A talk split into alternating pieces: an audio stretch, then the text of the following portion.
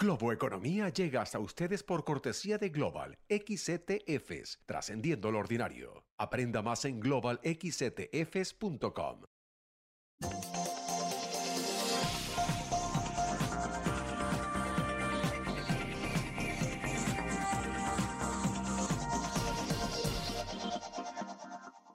Hola, ¿qué tal? ¿Cómo están? Soy José Antonio Montenegro y esto es Globo Economía, hoy dedicando todo nuestro tiempo a enfocar la urgencia que tiene de tener el deterioro del clima de nuestro planeta, el deterioro de las condiciones medioambientales que nos están llevando día sí y día también a situaciones extremas de catástrofe climática. Lo vemos a diario en las noticias, pero por otro lado existe toda una retórica que interesadamente trata de desvincular estas catástrofes climáticas de las actividades contaminantes, y todavía hay gente que duda, que duda de la urgencia que tiene el cuidado medioambiental y el cambio de matriz energética. Los eh, recientes acontecimientos desatados tras la invasión de Ucrania por Rusia han puesto de manifiesto que no podemos depender de energías fósiles que venden eh, petrodictaduras, que como está ocurriendo sobre todo, sobre todo en Europa, están haciendo tambalear la estabilidad económica de muchos países. Necesitamos ir cuanto antes a las energías renovables y nada debe detener ese objetivo, porque retrasarlo con la excusa de que hace falta una transición más lenta eh, solo nos conduce a caer en los intereses de empresas de la vieja economía que llevan décadas aumentando sus beneficios sin hacer las transformaciones que son necesarias. Estamos, sin embargo, en un momento afortunado porque cada día hay más y más personas que se suman a este cambio y además lo hacen no solo en aras de la salud y el cuidado del medio ambiente, sino también con el convencimiento de la tremenda oportunidad económica que suponen las energías renovables para la creación de nuevos trabajos, para el ahorro de costes energéticos, que son, por cierto, cada vez más espectaculares y evidentes. No vamos a tardar en considerar los automóviles, por ejemplo, que consumen derivados de petróleo como auténticos dinosaurios. La revolución eléctrica del sector está ya aquí y parecido futuro está cada vez más próximo para el consumo de energías limpias en hogares y en todo tipo de espacios públicos y privados. Muy importante, muy importante no bajar la guardia y tener muy claro el objetivo y también la urgencia del mismo. Pero pausa y hablamos de todo lo anterior con la ayuda de mi invitado hoy, Javier Sierra, director de comunicación de Sierra Club, una de las organizaciones mundiales más activas en la defensa del medio ambiente. Enseguida, aquí en Globo Economía.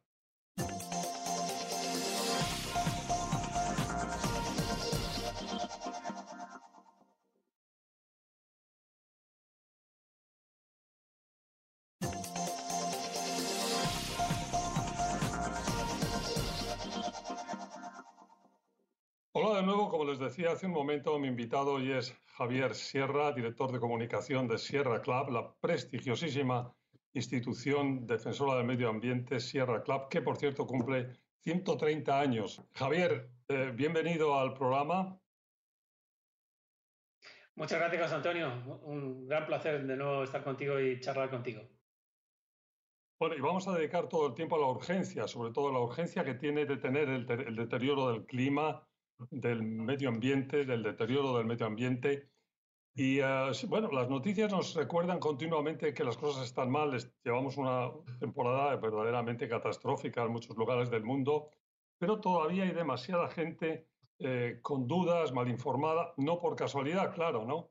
¿Es así o estoy exagerando?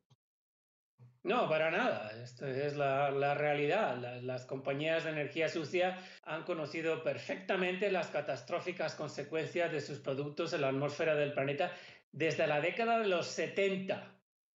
Las predicciones de sus científicos han sido asombrosamente exactas. Aún así, ocultaron este conocimiento crucial para la supervivencia de nuestra especie y una vez que el resto de la comunidad científica llegó a las mismas conclusiones, han invertido cientos de millones de dólares en negar la ciencia, atacar a los climatólogos y engañar al público sobre este fraude social.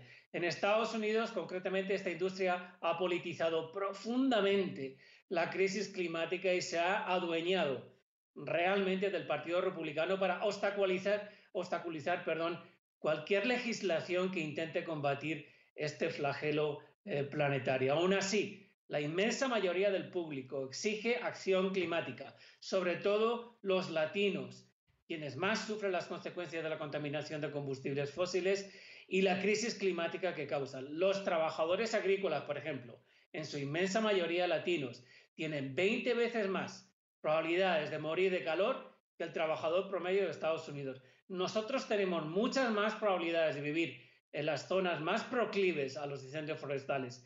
Según encuestas del Sierra Club y de otras muchas organizaciones, el 40% de los latinos vive, trabaja o estudia peligrosamente cerca de un foco tóxico, una planta carbonera, un incinerador, una autopista, etcétera, etcétera. En cualquier caso, por mucho que se esfuerce la industria de energía sucia, la crisis climática les pone en evidencia todos los días del año, como sucesivas olas de calor, como tú bien estabas diciendo, José Antonio, al principio, inundaciones bíblicas, tormentas de unicitada potencia. No se puede tapar el sol con una sombrilla. Está claro, está claro. Y me, vamos, me, agrada la, la, referencia a los años 70 porque eso es algo que se nos olvida.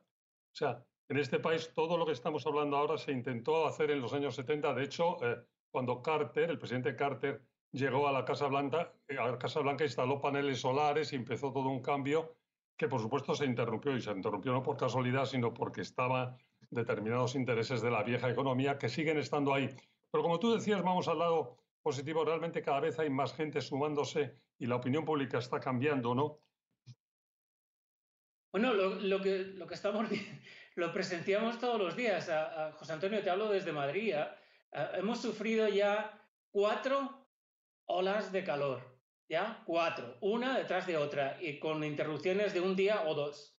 En España, hasta el momento, y en Portugal han muerto 2.000 personas debido a las olas de calor. Eh, fíjate lo que ocurrió, por ejemplo, en el Reino Unido, que jamás habían llegado a los 40 grados centígrados de temperatura, que son unos 103 grados Fahrenheit. Incendios en los suburbios de Londres de mansiones de 2, 3, 4, 5 millones de libras. Es decir, eh, está, no hay más que abrir la puerta de la calle o abrir la ventana para darnos cuenta de que nos encontramos en una emergencia climática. Por eso te digo que la inmensa mayoría del público, no solamente en Estados Unidos, un país tradicionalmente negacionista en este sentido, sino la inmensa mayoría de la humanidad está en favor, absolutamente en favor de la acción climática. Está claro, está claro. Bueno, pues con esto nos vamos a ir a una pausa. Cuando nos volvamos, nos vamos a ocupar de satisfactorios avances de los últimos tiempos. Hemos, hemos señalado nosotros, hemos titulado. Sigan con nosotros Globo Economía.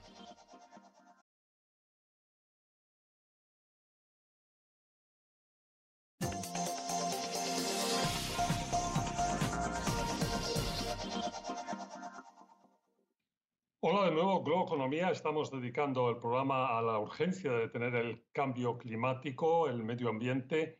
Estamos con Javier Sierra, director de comunicación de Sierra Club. Y decía Javier que en este bloque queríamos sobre todo centrarnos en, avances. Bueno, eh, en Estados Unidos, por empezar aquí, estamos justo en el proceso de que se aprueba o no se aprueba. Vamos a esperemos que, se, que el final sea que se aprueba una ley eh, que tiene un nombre que no tiene nada que ver con con el medio ambiente, la ley de reducción de inflación de Estados Unidos, pero que es una ley que puede ser verdaderamente revolucionaria en el sentido del cambio si es que sigue adelante y eso lo vamos a saber en cuestión de días. Seguramente cuando ustedes vean el programa ya estará eso decidido. Háblanos un poco de esta, ley. la ley de reducción de inflación, que como tú bien dices, eh, tiene un título bastante curioso, ah, sería, si se aprobara, y esperemos todos que ese, ese sea el caso, eh, la ley de acción climática más importante de la historia de Estados Unidos.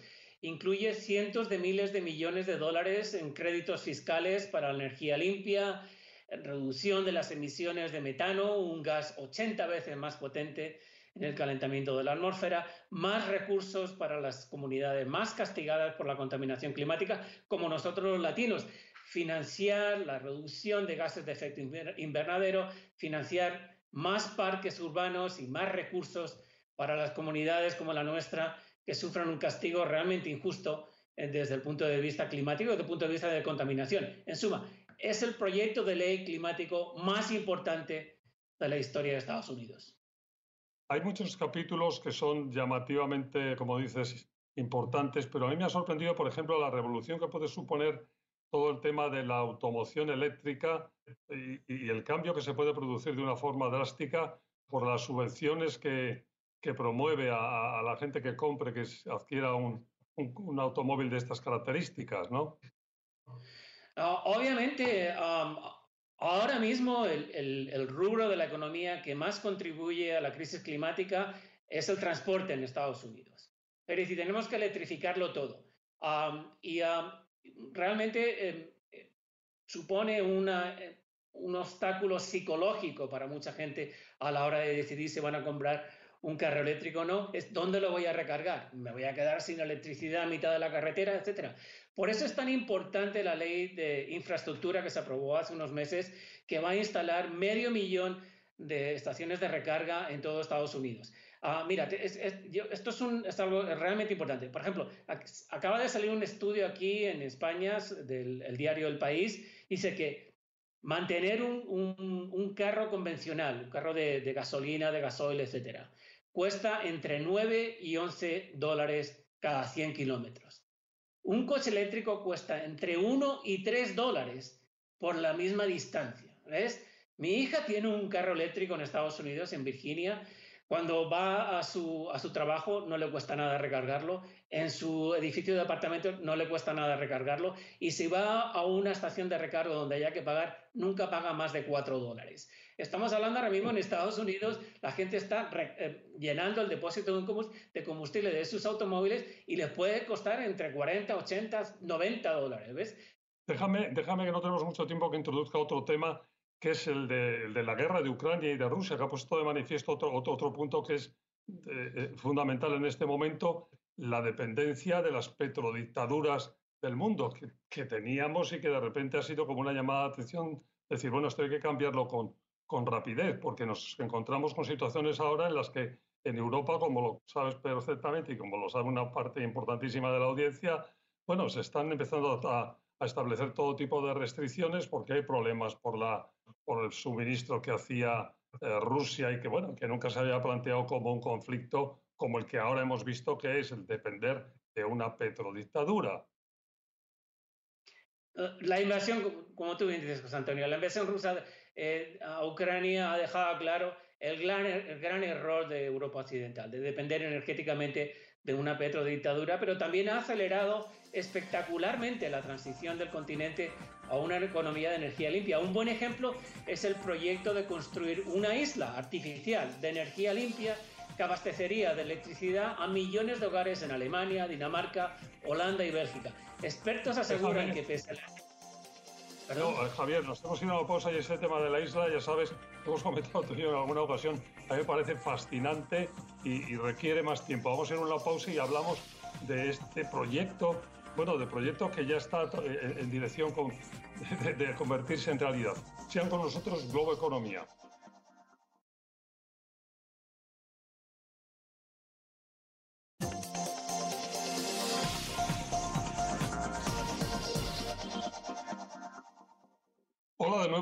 Economía. La urgencia de detener el proceso de cambio climático la importancia de cuidar nuestro medio ambiente con Javier Sierra, director de comunicación de Sierra Club.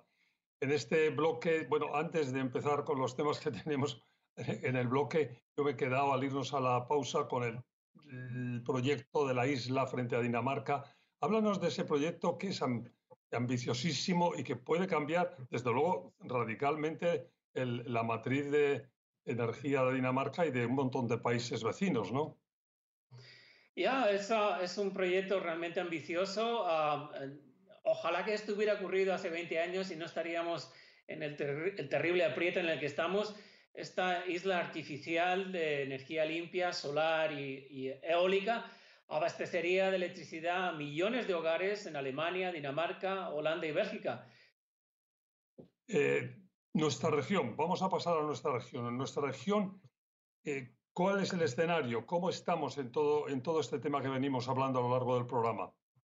América Latina es la región del mundo que más sufre las consecuencias de la crisis climática y la segunda que menos ha contribuido a, esta crisis climática. Una injusticia realmente em, soberana, vamos. según el Banco Interamericano de Desarrollo, la región gasta un 4,5% de, de su Producto Interior Bruto solamente en paliar las consecuencias de las catástrofes climáticas que esta, que esta crisis está causando. Es decir, que deja muy poquito margen, prácticamente nada, para que la, la, región se desarrolle.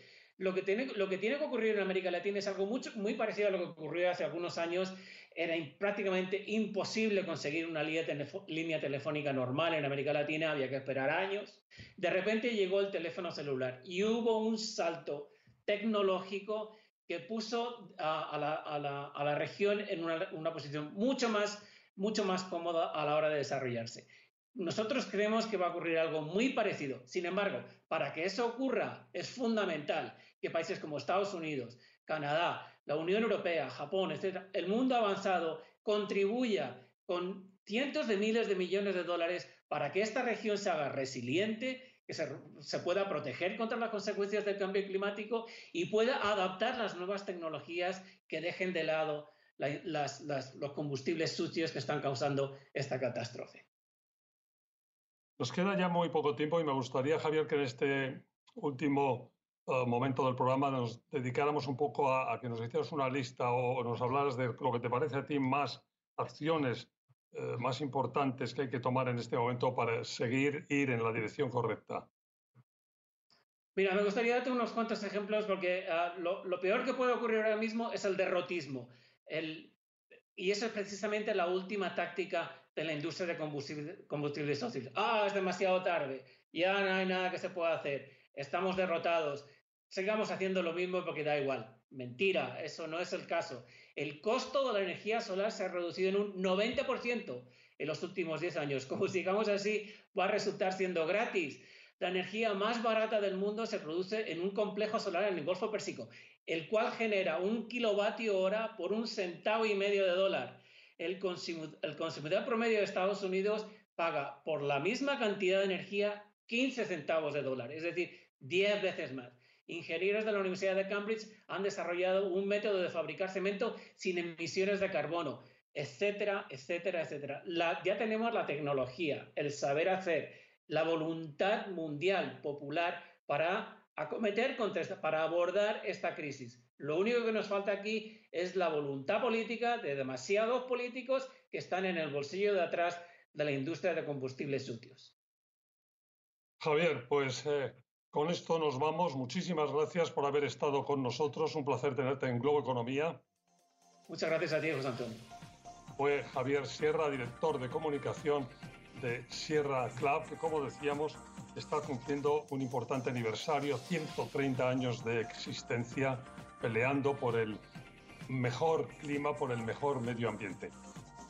Gracias, gracias a ustedes por su atención. Recuerden que estamos en siete días en nuestros horarios habituales o cuando ustedes quieran, en cualquier momento del día o de la noche, en nuestro podcast. Hasta la próxima semana.